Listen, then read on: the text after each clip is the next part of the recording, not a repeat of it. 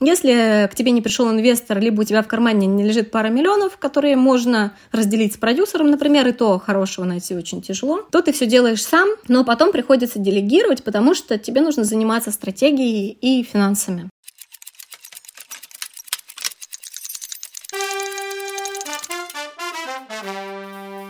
Вы слушаете подкаст «Механика партнерства», подкаст для предпринимателей и совладельцев бизнеса. Вместе с гостями подкаста мы разбираемся в юридических вопросах, финансах и психологии партнерских отношений. С вами я, Оксана Остапенко, бизнес-юрист и ведущая подкаста. А сегодня у меня в гостях Ксения Вавилова, предприниматель, основатель онлайн-школы французского языка «Коко Эколь». Ксения, доброе утро. Доброе утро. Сегодня мы будем говорить с вами о партнерстве и команде. А могут ли сотрудники быть бизнес-партнерами? Хороший вопрос. Ксения, вы знаете, так получается, что те клиенты, которые ко мне приходят на консультацию, они всегда с запросом про партнерство. Так получается, что психологически люди не, не чувствуют э, уверенности начать какой-то бизнес-проект одному. Всегда с кем-то, легче всегда с кем-то.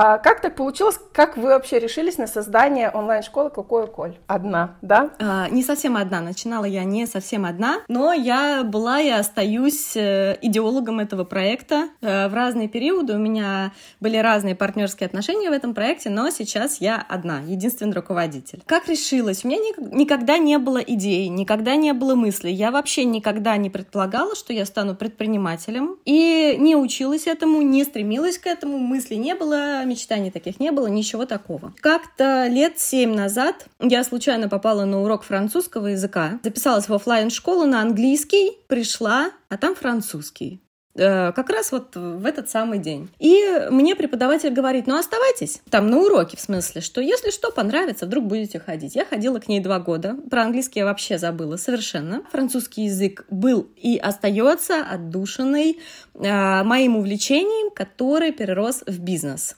Как я пришла к проекту? Примерно сейчас проекту три с половиной года. Три с половиной года назад, чуть больше, появилось много блогеров, которые продавали свои инфопродукты и зарабатывали онлайн. Я на тот момент была в декрете, и я понимала, что из декрета я уже не хочу выходить обратно. Я работала в международной логистике, в таможне более 10 лет, но уже не хотелось. И, собственно, я, значит, тоже стала думать, а что же я хуже? Тоже хочу свой инфопродукт. Пускай я тоже буду зарабатывать, зарабатывать онлайн, значит, работать с пляжа. Это сейчас я понимаю, что, скорее всего, работать с пляжа у меня не получится. Либо у меня утонет компьютер где-то рядом в воде, потому что я все время в него смотрю. И э, я стала думать. Я уже тогда занималась саморазвитием, занималась э, поиском мечтаний, работой с ними, работой с подсознанием. И сделала упражнение, которое которым ответила на вопросы, а что мне интересно, в чем я эксперт, а что у меня лучше всего получается, за что меня хвалят люди. И все-таки там пришла к выводу, что больше всего мне нравится французский язык, потому что для меня день, проведенный без французского, он просто потерян. То есть я нервная, я злая, и, соответственно, я стараюсь заниматься регулярно, и тогда у меня и бизнес растет, и удовлетворение есть, и так далее. Я думаю, так, что мне делать? Uh, уровень у меня на тот момент был примерно А2. В целом это ниже среднего среднего. Но я, как и все, амбициозная достаточно. И думаю, вот сейчас сделаю курс французского по книге «Маленький принц». Она же интересная, она популярная. Ее все знают. Потом, значит, следующая мысль. Так, хорошо, курс я напишу. А его кто-то вычитает. Это не вопрос. Но как же я буду на нем работать, проверять его, если, во-первых, я не преподаватель, а во-вторых, а, мой французский далеко не идеален. Но э, это мне не помешало, я легла спать и проснулась с идеей запустить школу. Пусть там преподают люди, у которых есть специальные навыки, специальные знания, которые прекрасно знают французский язык, а я, значит, буду всем этим делом руководить. Такая, у меня еще бабочки такие летали вокруг головы, примерно на пятом месяце они сдохли, эти бабочки. И я написала в Инстаграм пост. Э, я уже на тот момент вела книжный блог, он был достаточно большим, в нем было 17 тысяч человек, они были набраны на книгах, на любви к чтению, и я периодически рассказывала о своих увлечениях, конечно же, рассказывала рассказывала про французский. Я написала пост о том, что, друзья, мне пришла такая идея. Вот так вот я вижу, что мне нужны преподаватели, и как бы сама не могу преподавать, соответственно, может быть, кто-то из вас захочет. И под этим же постом было очень много комментариев, и я считаю, что когда такая обратная связь идет на вашу идею, нужно ее реализовывать, потому что идея не просто хороша, а люди уже хотят. То есть им уже это нравится, они тоже загорелись. И это был первый шаг, когда я начала создавать комьюнити вокруг бренда, так скажем, а, адвокатов нашего бренда. Там было больше 50 комментариев, и там же были первые три девушки, первые три наших преподавателя, с которыми, ну, не, не со всеми из них, но с двумя мы до сих пор сотрудничаем, и до сих пор они преподают у меня в школе. Кто поддерживал на старте идеи и потом реализации? Под этим постом откликнулась девушка, она живет во Франции, ее зовут Юля Либорн. Мы с ней первые два года были партнерами в проекте, мы вместе создавали. Она, она маркетолог, у нее были базовые знания, она же преподаватель по французскому один из. Мы с ней работали вместе. То есть основным руководителем все-таки оставалась всегда я,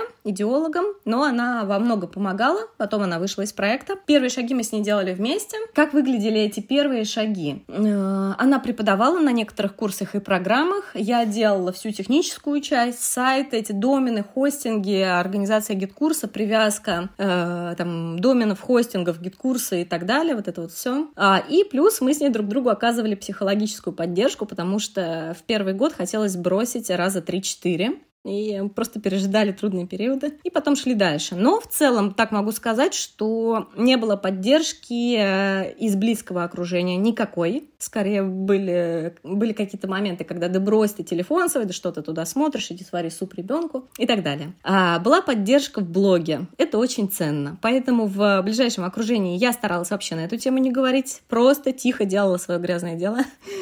А в блоге была поддержка. Я постоянно рассказывала в соцсетях, как идет развитие. В блоге же начала продавать в своем личном. Уже потом у нас появился блог школы. Поэтому э, поддержка была скорее от э, незнакомых и неблизких людей а, и от читателей блога, чем от тех, кто рядом. Парадокс реально. Так у меня тоже самое.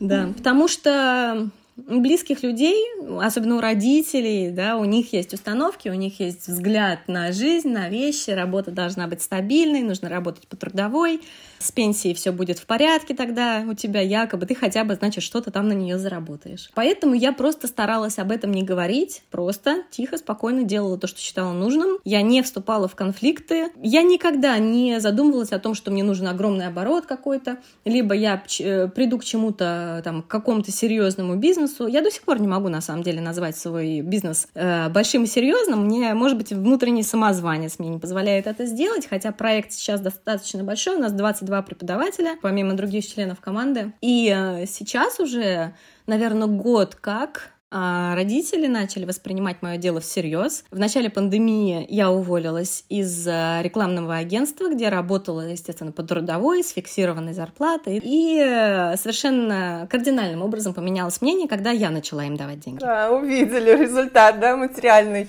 Получается, э, на старте какой, Коль, сколько преподавателей было? Ну, вместе с партнером, получается, да? Партнер был преподавателем. Да, да. А у нас было на самом старте в первые три месяца месяца три преподавателя. И сейчас 22. Круто. За три с половиной года. Ксения, это классный результат. Вообще большой молодец.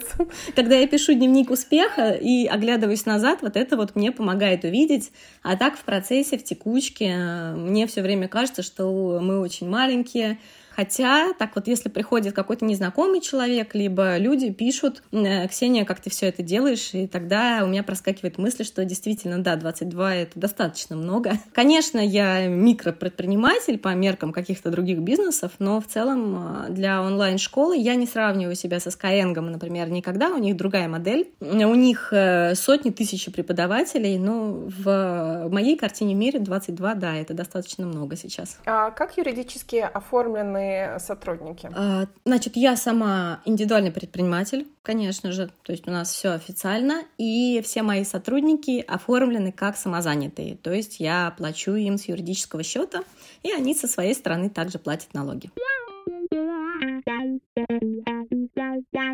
Мне как э, руководителю проекта тоже очень интересно, как себя окружить э, классными людьми, как увидеть э, вот эти вот неограненный алмаз, да? Как увидеть человека, который приходит к тебе? Я думаю, что желающих гораздо больше той цифры, которая сейчас есть 22, да? Думаю, что очень многие вдохновляются проектом, потому что, ну, реально проект очень крутой. Я вот глядя на Коко Коль, даже купила себе самоучитель французского. И все мечтаю, что когда-нибудь я приду э, учить язык с нуля. Как увидеть тех людей, которые приходят, что это реально вот, э, ну, как бы часть команды, да? У меня есть определенные критерии, по которым мы отбираем преподавателей либо членов команды. Могу сказать так, что на самом деле первое впечатление, оно ни о чем особо не говорит. Оно не говорит ни о том, как преподаватель или э, человек будет дальше работать, ни о чем. А впечатление может быть не очень хорошее, но мы даем человеку шансы, и потом оно раскрывается. И бывает, что приходят э, люди, о которых у нас создается замечательное впечатление, нам они нравятся, мы вдохновлены, а потом через месяц, через два оказывается, что не все так гладко. Поэтому для меня, конечно, после того, как мы поработаем месяц-два, я уже конкретно вижу, мы сработаемся или нет. Нужно человека учить или нет. Но как я отбираю? У меня есть, э, у нас есть выработана за эти годы определенная система. Например, как мы отбираем преподавателей? Во-первых, мы работаем только с самыми лучшими. Э, то есть мы берем только дипломированных специалистов, мы не берем начинающих, потому что у меня в проекте есть определенные ценности, которые я транслирую, мы транслируем все постоянно. Самое главное — это качество обучения, то есть э, качество продукта, это самое важное. На это мы ориентируемся именно на качественное обучение, индивидуальное либо а, групповое приходят отзывы. Больше ни на что они, соответственно, не придут. Значит, мои ценности — это качество, это клиентоориентированность обязательно, и это честность. То есть, если мы не можем оказать какую-то услугу, если мы не сильны в каком-то направлении, в какой-то области, если запрос серьезный, у нас нет преподавателя, который обладает специальными навыками и знаниями, мы не будем предлагать какого-то другого. То есть мы лучше откажем, чем мы потом не удовлетворим запрос. Как отбираются преподаватели? У нас на сайте есть э, отдельная страница с вакансией преподавателя. Там есть э, большая Google форма, она позволяет сразу получить ответы на все вопросы, которые мы раньше задавали в чате и тратили на это очень много времени. И обязательно сразу прислать нам видео лицом а на русском и французском языках. И мы смотрим, насколько человек приятный, улыбается ли он на видео, а, как хорошо он говорит, делает ли он ошибки. И сразу отсеиваются те, кто не готов, например, записать видео. Но так как мы работаем онлайн, у нас современный стартап, мы работаем в Telegram. У некоторых нет Telegram, и они не готовы его установить, соответственно, они с нами уже просто работать не могут, потому что есть определенные программы, в которых работает команда. Если ты не готов, соответственно, ты не можешь в нее попасть. Если ты не готов записать видео, это тоже большой показатель, потому что для того, чтобы человек смог выбрать преподавателя себе по душе, он сначала должен посмотреть видео, должен посмотреть, импонирует ли ему преподаватель. То есть мы никогда не навязываем мы всегда даем выбор. А, видео помогает этот выбор сделать э, как бы заранее по эмпатии. Потом бывает, что а, видео идеальное, все прекрасно, французский шикарный на видео. Потом менеджер а, она пишет этому преподавателю, мы спрашиваем у него, какая у него часовая ставка, смотрим, проходит ли он по деньгам. И если все хорошо, менеджер, она же преподаватель французского, то есть у нее очень хороший, замечательный уровень, она проводит с этим преподавателем пробный урок, то есть она выступает в роли ученика, а преподаватель выступает соответственно, в роли преподавателя. Мы должны посмотреть, как он организует процессы, как он заранее подходит к пробному уроку, готовится ли он к нему. Бывает, что человек записал прекрасное видео, а нам подошла цена, но он приходит неподготовленный на пробный урок. И очень зря, потому что э, наши преподаватели получают неплохие деньги, и если ты готов потрудиться для того, чтобы попасть в нашу команду, соответственно, хорошо. Если ты не готов и ты пришел наниматься на работу, и ты даже не подготовился к пробному уроку, это, соответственно, огромный минус, и человек отваливается, потому что пробный урок — это большой показатель. Если пробный урок проходит хорошо, а, и Анна после уро- пробного урока менеджер проекта, она мне звонит, э, все рассказывает, говорит, что ей понравилось, а на пробном уроке отва- отваливаются многие, потому что бывает, что видео хорошее, ошибок нет, и, скорее всего, человек записал заранее текст, кто-то его проверил, и он читал с листа. Мы просто это не услышали, то есть он достаточно естественно это сделал, то на пробном уроке выясняется, что он делает ошибки на базовом уровне, что амбиций у него хватает для того, чтобы э, подать заявку, но преподавать он не может, потому что у него просто плохой французский. Такое случается достаточно часто. И у нас к нам приходили наниматься преподаватели из различных университетов, из крупных московских университетов, и вдруг выяснялось, что э, там ошибки во французском языке, поэтому вот эта вот медалька, что человек преподает в каком-то известном вузе, она тоже ни о чем не говорит. Не, вне зависимости ни от чего, даже если он преподает в, МГУ или где-то там еще, мы с ним э, проводим все, вот эти все этапы, потому что был опыт, что пришел человек из э, крупного вуза, преподаватель, и, к сожалению, он не прошел отбор из-за французского языка. Такое тоже случалось. Э, мы были очень удивлены, честное слово. Очень. Я тоже удивлена. Но больше нас не удивить ни с чем после этого случая. И если мне менеджер говорит, что все хорошо, пробный урок отличный, тогда я уже лично Делаю следующий созвон знакомственный с преподавателем для того, чтобы посмотреть друг другу в глаза, потому что все-таки мы работаем онлайн, практически ни с кем из команды мы не виделись вживую, только с двумя, максимум с тремя. И э, вся работа организована онлайн. И для того, чтобы хоть какой-то контакт эмоциональный э, наладить, мы, конечно же, регулярно созваниваемся, мы записываем голосовые, мы знакомимся друг с другом, стараемся чаще встречаться онлайн. Анна, менеджер проекта, даже называет вот эти этапы отбора семь кругов Анны, семь кругов ада Анны Адаменко. То есть, если человек смог их пройти и попал в чат со мной, это уже о многом говорит. Скорее всего, он нам подойдет. И на этом знакомственном итоговом созвоне я рассказываю, как устроен наш проект, как мы принимаем на работу, как мы оформляем как мы выплачиваем деньги. А, и если человека все устраивает, если ему все подходит, то дальше уже, соответственно, начинаются процессы по организации работы непосредственно. Но это нелегко. То есть у нас, если приходят условно там запросов, заявок 20 на преподавателя, ну, из них мы берем максимум 5. Угу. Да, Жесткий отбор. Да, достаточно. Но это позволяет нам поддерживать качество обучения. То есть у нас действительно преподаватели э, все с очень высоким уровнем, э, проживающие либо проходящие стажировки во Франции. Когда приходит ученик, мы предлагаем только самое лучшее качество образования.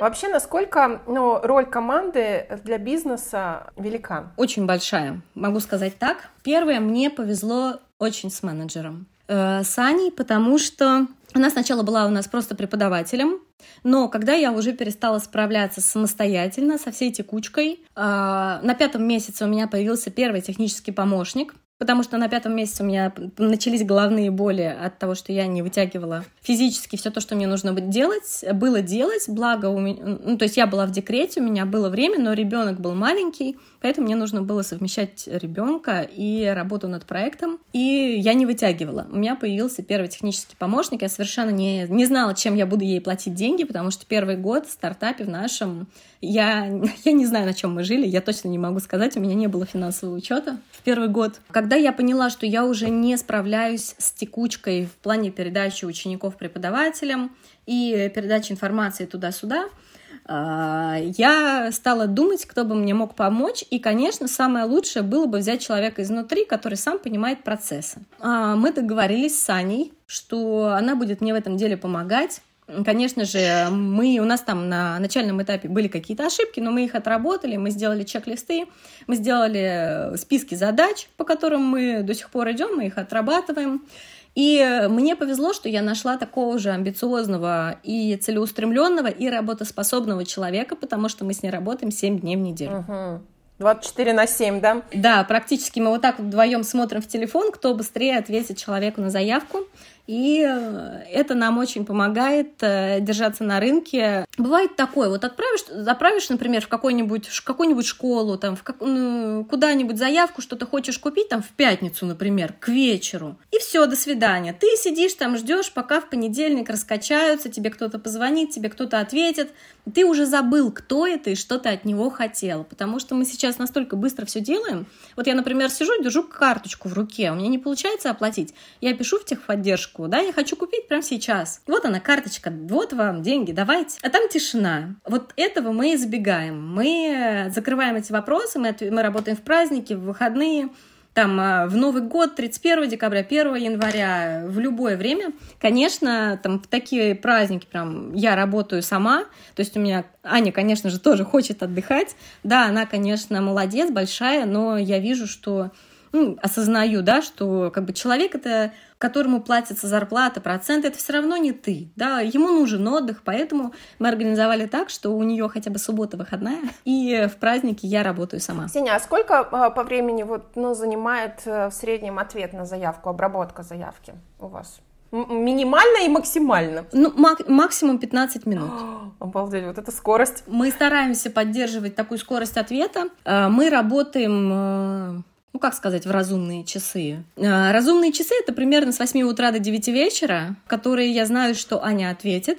Если она, например, занята, либо у нее урок, либо у нее какие-то дела, она мне пишет, Ксюша, я не на связи столько-то, столько-то, поэтому я работаю. Если я не на связи, Например, сейчас я пошла э, записывать этот подкаст, я говорю, меня полтора часа не будет, соответственно, она на связи. Э, я сама просыпаюсь очень рано, я просыпаюсь в районе шести, и в семь я уже разобрала все заявки, я уже всем написала, кто, например, например написал нам с вечера, да, и у нас есть CRM-система, мы в ней работаем, мы туда, там все указываем. Э, когда, например, Анна выходит на связь, она примерно в 8 уже вышла на связь, она берет их себе в работу, но мы установили первый контакт, мы по ним отписали. А в течение дня, да, вот примерно мы стараемся придерживаться 20 минут, 15-20, э, в выходные бывает чуть дольше, потому что мы даем себе немножко расслабиться, но это случилось только на четвертом э, году так это слово произносится, развитие проекта. Первые три мы отвечали даже по выходным очень быстро. Сейчас в выходные немножко расслабляемся, потому что и ученикам в целом тоже не нужно, чтобы мы в выходные э, им бы, ну, в выходные им отвечали быстро, потому что они тоже отдыхают. То есть все-таки э, сотрудник вот э, вашей модели, да, а, проекта, это бизнес-партнер? Сейчас у меня нет бизнес-партнеров. Сейчас нет. У меня был, была Юлия Либорн в первые два года бизнес-партнером. Затем она пошла развивать карьеру во Франции. Я осталась одна. Но уже более-менее все было организовано, мне было не так, ну, не очень сложно. А менеджер э, Анна, она получает процент от продаж. Это ее очень мотивирует, угу. в том числе мотивирует Это ее мотивация. Угу. меня, потому что чем больше я зарабатываю, тем больше она зарабатывает, и все счастливы. И в том числе я стремлюсь к тому, чтобы зарабатывали наши преподаватели и были довольны работой у нас.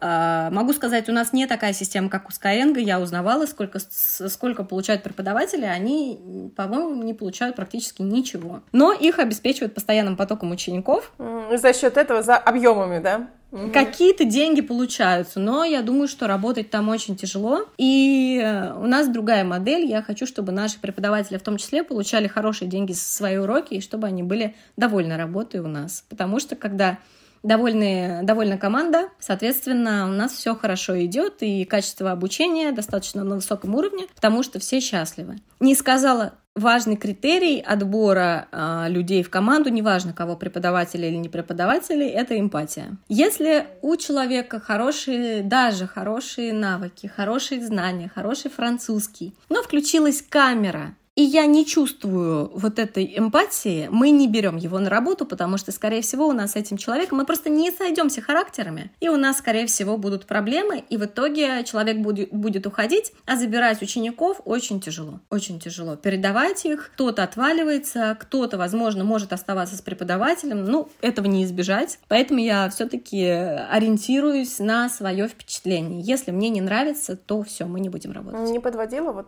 э, так никогда? Чутье не подвело подвело еще ни разу. Какое вот э, внутреннее ощущение бывает, э, не знаю, какие эмоции, да, какие чувства, когда человек, который работал в команде, понимает, что он, ну, вырос, не вырос, он хочет идти дальше, но вот в данный момент не вместе с Коко Коль.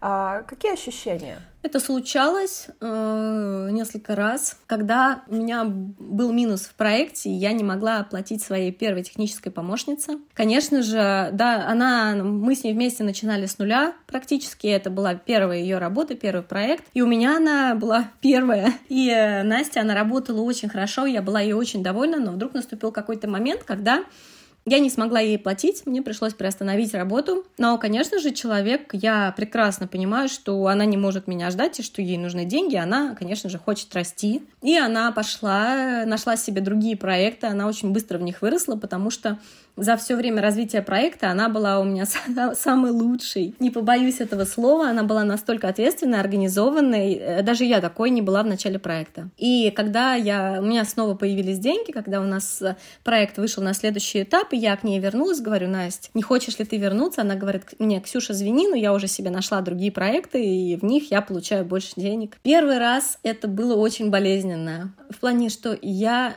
столько работаю. Это был замечательный человек, и я не смогла ее вернуть, потому что я осознаю, что я не могу ей платить те деньги, которые она хочет получать. А, мне потребовалось некоторое время и два бокала шампанского, чтобы это пережить. Я за эти годы научилась гораздо спокойнее относиться. В начале проекта я была очень эмоциональная, и я рвала, металла, я хотела все бросить много раз, я не умела успокаиваться там быстро достаточно. Как-то люди не хотят, они умеют работать. Это в большинстве своем так и есть. Э, все амбициозные, но не все умеют и хотят работать. А потом как-то стало спокойнее я вас стала воспринимать э, себя лучше как руководитель, я выросла в этом плане, что да, кого-то я не могу удовлетворить по деньгам, хороших специалистов, да, прям очень высокого уровня, которых мне хотелось бы в проекте иметь, в настоящий момент я не могу им платить то, что они хотят получать. Соответственно, если я беру специалиста другого уровня, значит, я организовываю работу лучше, значит, я учу их лучше, значит, я доношу до них информацию и свое представление о том, как все должно работать лучше. А мы исправляем ошибки ошибки, которые случаются по ходу, но если после третьего раза, после третьего объяснения непонятно все еще, то мы расстаемся, да, либо нет желания что-то улучшить. Ну и сейчас мне уже, конечно, гораздо легче расставаться. А, у меня были увольнения, четыре раза я увольняла людей, это одни из самых э, трудных периодов в моей жизни потому что увольнять очень тяжело, но я с этим справилась, и сейчас э, четко понимаю, как нужно человеку учить и какие вопросы задавать, чтобы понять, насколько он организован. А сотрудник может давать обратную связь по проекту, если, например, хочется что-то улучшить или идея какая-то есть? Да, когда мы начинаем с кем-то работать, я всех всегда призываю давать мне обратную связь. Если что-то не нравится, либо что-то хочется сделать, либо что-то организовать, обязательно говорить. Я буду этот вопрос рассматривать, анализировать рынок, можем ли этот, мы, мы этот продукт продавать или нет, а, можем ли мы это, эту идею внедрить или нет. И часто ребята дают хорошие идеи, до которых я сама не могла додуматься, либо я просто не успеваю это сделать. И это улучшает значительно наши процессы, нашу работу, и мы это, конечно же, внедряем. И потом я периодически высылаю им анкету, в которой собираю обратную связь о себе, о работе проекта, об их впечатлениях, о, о том, насколько им у нас комфортно, либо что-то хочется иначе сделать и так далее. А, спокойно воспринимаю какие-то замечания, потому что мы растем. Я никогда не училась, э, собственно, бизнесу прям как таковому, делать серьезный проект я не училась, поэтому я в основном работаю на своем каком-то опыте, работы в других компаниях и на собственных взглядах стараюсь все делать по-человечески, и тогда всегда можно найти общий язык, взаимопонимание, особенно если открыть рот и обсудить, вообще все отлично складывается. Да, вообще, это когда разговариваешь ртом, да, доносишь мысли, вообще очень полезно. Знаете, какая мне идея понравилась? Не помню, у кого я ее подслушала, но у кого-то из подкастеров а, рассказывали, знаете, какую фишку? А, когда вот в команду приходит э, сотрудник, а, его собственник э, бизнеса просит э, написать такую инструкцию к себе, как пользоваться сотрудником. То есть он рассказывает, какие у него есть там предпочтения, там, как, когда он э, работоспособный, в какие часы, как, какие темы ему лучше даются, да, вот, например, если с языками, да, в каких он темах силен. Э, э, ну, короче говоря, вот мне понравилась эта идея, когда человек приходит э, новый э, в команду, но это еще там была таком, такая особенность, э, офис был, и э, вопросники был в таком, что там, где удобнее сидеть, сидеть, а, там, удобно ли в open space, как он себя ведет в open space, а, нравится ли ему общаться, поддерживать коммуникацию, или он закрытый, ему нужны вот э, как разделители, да, так, чтобы пространство отделить. Вот э, хорошая фишка, вот я решила тоже себе, себе взять на вооружение. Ну, у нас есть анкета отдельная для тех, кто уже с нами работает. В конце прошлого года мы ее сделали, и там преподаватели вписывают свои сильные черты, слабые черты, в чем, в чем они хороши, в чем они хотят развиваться. Таких навыков, навыков им не достает. И с этого года мы начали проводить э, на основании этой анкеты внутреннее обучение. То есть мы выбираем тему. Например, темой прошлой встречи э, была а, индивидуальный подход к ученику. И те преподаватели, у которых больше, например, опыта, у них э, хорошие отзывы именно по этой теме, что Ученики пишут, что этот преподаватель прислушивается и меняет урок, подход в зависимости от пожеланий. Они делились своим опытом.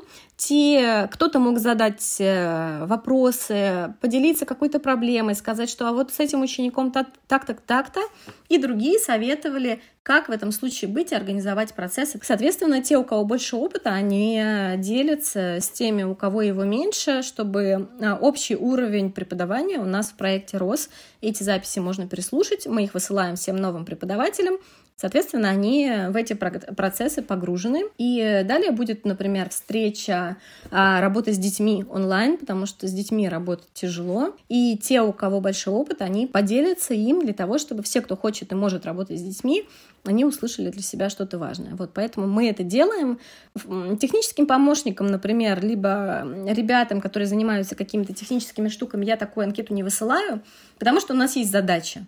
Мы работаем онлайн, в любом случае, если тебе нужно к врачу или что-то, ты вполне можешь туда пойти, да, а если ты готов работать ночью, а, например, днем не готов, пожалуйста. Просто если ты должен быть на связи, ты должен да, присутствовать, чтобы я могла в любой момент задать вопрос, но есть всегда дедлайны, какие-то здравые, не... Раньше я работала так. Э, пишу задачу, дедлайн вчера. Я такая эмоциональная, импульсивная, творческая личность, а давайте это, то, без всякого анализа, без э, просчета каких-то цифр, без маркетинга, без всего. А давайте запустим. И такая техпомощница хватается за голову, рвет волосы. Она мне потом, когда уходила, она мне дала обратную связь, и я вот эти, вот эти моменты Э, я их отработала. Сейчас у нас э, все более-менее четко. И у человека есть дедлайн хотя бы сутки, если что-то срочное, и он может делать за эти сутки в любое время, когда ему удобно. Но если нужно быть на связи, он на связи. Либо, если что, он предупреждает, я ушел со связи, вернусь тогда. А как-то автоматизированно задачи вы вообще ведете, ну, общий пул вопросов, да, которые есть, или вот Э, уроки, как-то это все ну, технически можно видеть, да? Все CRM-системы мы работаем в GetCourse, там у нас э, все финансы, все заявки, все комментарии по ученикам. Мы с менеджером работаем в этой CRM-системе и видим всю единую информацию. А преподаватели, техпомощник, и мы все вместе, естественно же, работаем в Task Manager Todo. А все уведомления приходят, мы видим, у, кого, у какого преподавателя какие процессы с каждым учеником, смотрим, отслеживаем это, там, собираем обратную связь обязательно у преподавателя, у ученика, и если что-то нужно, мы помогаем. То есть мы все работаем в единой системе, иначе это полный хаос, невозможно организовать. Ксения, вы вот в самом начале сказали, что в первый год не было финансового плана, да, финансового планирования. Сколько это вот, большую роль играет в успехе бизнеса, в успехе проекта? Вот сейчас, да, вот по прошествии, да, вот этого количества времени. Личная проблема с финансовым планированием, которую я перенесла на бизнес. Я сейчас с этим активно работаю. То есть последние полгода они дали очень большой рывок в плане учета, в плане э, понимания маржинальности, в плане финансов, расходов и так далее. Первый год у меня не было практически никакого финансового учета. Я учитывала какие-то приходы, сколько я должна заплатить преподавателю, но единой цифры никакой не было. Когда учеников стало много, я поняла, что уже без этого никак. Я сделала какой-то базовый такой учет, который давал понимание о расходах, о доходах по каждому направлению, показывал единую цифру. И вот когда я начала в начале второго года эти цифры вести, я поняла, что а, я такой энтузиаст. Работаю-то я, собственно, на энтузиазме. Денег не очень много, скажем так. А, мне кажется, что если бы я в первый год а, делала вот эти все расчеты, считала емкость рынка, какие-то анализы делала и так далее, у меня бы не было проекта. Потому что я работала и до сих пор работаю на вдохновении. Если что-то меня очень сильно вдохновляет, то я это транслирую, и на это приходят люди. Если бы я закопалась в эти цифры, скорее всего, я бы давно бросила. Но когда проект растет и уже вдохновения мало, нужно понимать результат, нужно организовывать лучше. Я сделала этот финансовый учет, и на втором и даже на третьем году у меня не было Э, финансового плана, собственно, никакого. Я хотя бы понимала, какая цифра в итоге, какой оборот, какая прибыль, уже что-то. И два месяца назад, когда я писала очередной пост про то, что у меня проблемы ужасные с финансами, я не знаю, сколько я трачу, что происходит в проекте, мне написала девушка, а, она э, работала в крупных, в крупных компаниях, занималась ценообразованием, занималась организацией Э, финансовым планированием, э, подсчетом цен. Я сначала очень боялась показывать ей цифры, но когда я, я осознаю, что это мой урок, что я не справляюсь, и вот она пришла возможность причем, причем пришла сама. Запрос есть есть решение. Я думаю, так, ну если решение уже пришло, что я как бы медлю? И вот этот вопрос доверия, он, конечно, очень важен. Мы с ней встретились, я ей показала все свои цифры, я рассказала все свои процессы. И за неделю она сделала мне новый финансовый учет, который показывает прибыльность, эм, который показывает, на каком продукте мы зарабатывали, на каком нет, на каком я очень много тратила. И это позволило принимать управленческие решения. Мы половину продуктов закрыли, на все остальные подняли цены. И теперь, теперь я чувствую себя гораздо увереннее, потому что я четко знаю, где я заработала, где нет, сколько я заработала. И важный очень момент, я прекратила тратить деньги в никуда. Я стала гораздо более внимательна к своим расходам и личным, и в проекте. Вот этот ее анализ, он мне показал, что я просто очень много тратила. Это были импульсивные траты, и сейчас э, за последние два месяца я это изменила, и вопрос э, с прибылью, а у меня нет других источников дохода, кроме школы, он стал э, гораздо лучше. Я понимала, понимаю, сколько я зарабатываю, сколько я могу отложить, сколько я могу инвестировать. Я начала потихонечку заниматься этим вопросом. И, там, например, сколько мне нужно денег в ближайшие три месяца на расходы на проект, сколько я по плану должна заработать. Сейчас, на данном этапе, эти цифры помогают мне принимать управленческие решения. Раньше это мне было просто не нужно, потому что у меня было вдохновение, и оно бы этими цифрами, скорее всего, было убито. Вы писали в блоге, что у вас, э, получается, да, вот в месяц э, оборот составил больше миллиона. Да, прошлый январь мы декабрь закрыли с цифрой больше миллиона, декабрь, но я как-то не осознала этот момент. Я, естественно же, не чувствую себя миллионером, потому что оборот и прибыль — это разные цифры. Вот когда у меня будет прибыль миллион, ну вот тогда я почувствую, наверное. Я отмечу этот миллион. Миллион двести оборота, там очень много расходов расходов. Вот, то есть, э, как бы эта цифра не та, которую я положу себе в карман совершенно, но mm-hmm. это тоже большой этап. В январе я очень этому порадовалась, потому что еще год назад у нас был оборот 1400. За год э, мы выросли в три раза, и я поставила себе X4 план на этот год максимальный. Я посмотрю, как получится. Пусть так и будет. Пусть даже от, от этой суммы и выше. Круто. В чем секрет вашего проекта, вашей онлайн-школы Кокоя Коль? Я думала над этим. Известный факт, что в первые три года 90% э, стартапов глохнут. Примерно такая статистика, она, конечно, наверняка не точная, но цифры, порядок цифр такой. Но, если честно, я просто ждала. Это, это вот это моя стратегия. Я просто ждала, смотрела, что будет. А, сейчас пошел четвертый год, а, в летом будет четыре года школе.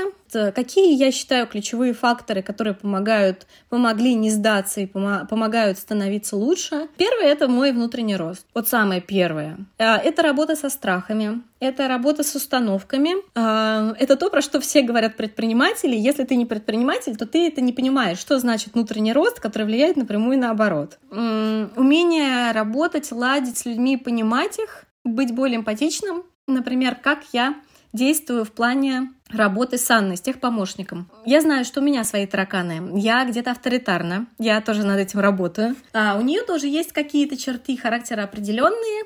Например, она импульсивна. И я знаю, что если случается что-то, у нее сразу поднимается фонтан эмоций. Просто в этот следующий час я ее не трогаю, потому что это бессмысленно. Я это просто чувствую даже на удаленке проходит этот час, я знаю, что она, наверное, уже успокоилась, и я иду, и мы с ней это, например, можем обсудить, либо я понимаю, что уже можно как бы двигаться дальше. То есть я как бы стараюсь быть более лояльной в этом вопросе, потому что человек очень хорошо работает, и я это ценю. Да, у всех есть свои минусы, мы все люди. И вот эта вот адаптация такая к людям, она помогает э, сохранять хорошие отношения, не ругаться. И для меня цель, чтобы проект рос. Значит, соответственно, люди — это его часть, очень большая, нужно уметь с ними коммуницировать. Это второй момент. Значит, первый был э, внутренний рост, второй — это умение быть э, эмпатичной, гнуть свою линию, чтобы люди работали так, как тебе нужно. Но у всех всегда что-то может произойти, и в этом плане нужно уметь лавировать. Это работа с людьми. Второй, наверное, пункт. Э, третий пункт очень важно качество продукта.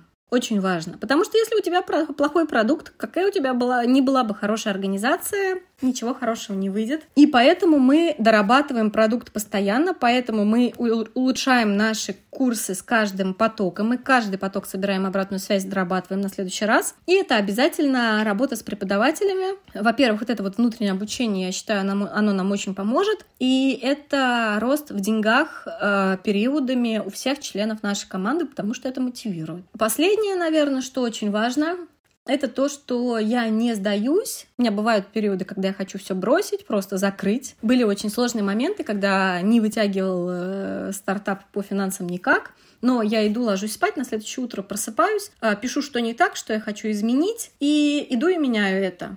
Если нужны новые инструменты, я иду и беру новые инструменты. А если нужно мне идти учиться, я в чем-то сильно проседаю, я иду и, соответственно, трачу деньги на свое обучение, как э, маркетолога, как руководителя в плане digital и так далее. Иду и учусь. А еще момент, относящийся к внутреннему росту. Для меня большой урок личный — это э, слушать себя, свою женскую часть. Как ни странно, потому что я интересуюсь психологией, установками, работой подсознания, э, всякими там психологическими портретами по арканам, и это для меня большое подспорье. Я на это ориентируюсь. У меня в таком портрете два императора, это большая жесткость, где-то авторитарность, которая во мне прослеживается, но я как бы над собой работаю. У меня большой урок — это развитие своей женской энергии. Я заметила, что как только я этот, э, этот урок приходит, опять по голове мне бьет, когда я слишком много работаю, например. Как только я иду на маникюр, забываю про работу, смотрю сериал, иду, например, на спорт или что-то такое, мне сразу падают заказы. Я не знаю, как это работает. Э, например, я прекратила работать, отложила компьютер, пошла в салон красоты, нам начали валиться заявки, Тут же вот как только я сижу на маникюре, и мне а, менеджер пишет, как ты это делаешь? Чем ты сейчас занимаешься? Она меня спрашивает. Я говорю, я на маникюре. Как ты это делаешь? Как-то я такую фразу как-то сказала. Энергоследственные связи. И менеджер мне говорит, я тебя боюсь. Просто тебя боюсь. По поводу качества, э, качества услуги хотела отметить, э, тоже недавно книгу читала Гарри Беквита «Продавая незримое», как раз вот для тех, кто продает услуги. Он сказал, что да, ориентируйтесь на маркетинг, на продвижение, да, используйте разные гипотезы, тестируйте, но если вы понимаете, что это не работает, там один, два, значит вопрос в качестве услуги. И если вы это не понимаете, что как бы что первично, да, то ну как бы это надо тогда менять. Да, да. Это, это прям первая причина. Отсюда все идет, потому что если продукт хороший, тогда будут хорошие отзывы, тогда тебе будет чем оперировать, и ты можешь в конце концов продвигаться без того, чтобы просыпаться в холодном поту от того, что тебе написали как обратную связь. И в завершение вопрос. Реально ли сделать большой проект в одиночку? Я думаю, что в одиночку нет, потому что есть много разных нюансов э, технических, много разных э, вариантов продвижения, в которых ты, конечно, должен ориентироваться, но ты не можешь знать их идеально, ты не можешь все настраивать сам, потому что на это просто нет времени, нельзя все делать хорошо. А задача руководителя — руководить. Конечно, на первых этапах э, тебе приходится все делать самому. Если к тебе не пришел инвестор, либо у тебя в кармане не лежит пара миллионов, которые можно разделить разделить с продюсером, например, и то хорошего найти очень тяжело, то ты все делаешь сам, но потом приходится делегировать, потому что тебе нужно заниматься стратегией и финансами. Но в любом случае ты голова, голова, да, из тебя все идет, все идет от руководителя, от того, как ты организуешь, и твоя энергия, она влияет на весь бизнес. И тогда уже нужно искать таких людей, которые с тобой на одной волне. Вот, так что отвечая на вопрос, нет, в одиночку не, не получится. На первых этапах это неизбежность, это необходимость. Но далее это э, становится фактором, который мешает развитию. Отсутствие сильной команды. Ксения, спасибо огромное. Это было очень круто. Это было очень интересно. Спасибо, что поделились. Спасибо большое, что пригласили. Я была очень рада, потому что это первый раз, когда меня пригласили в подкаст. Я очень довольна.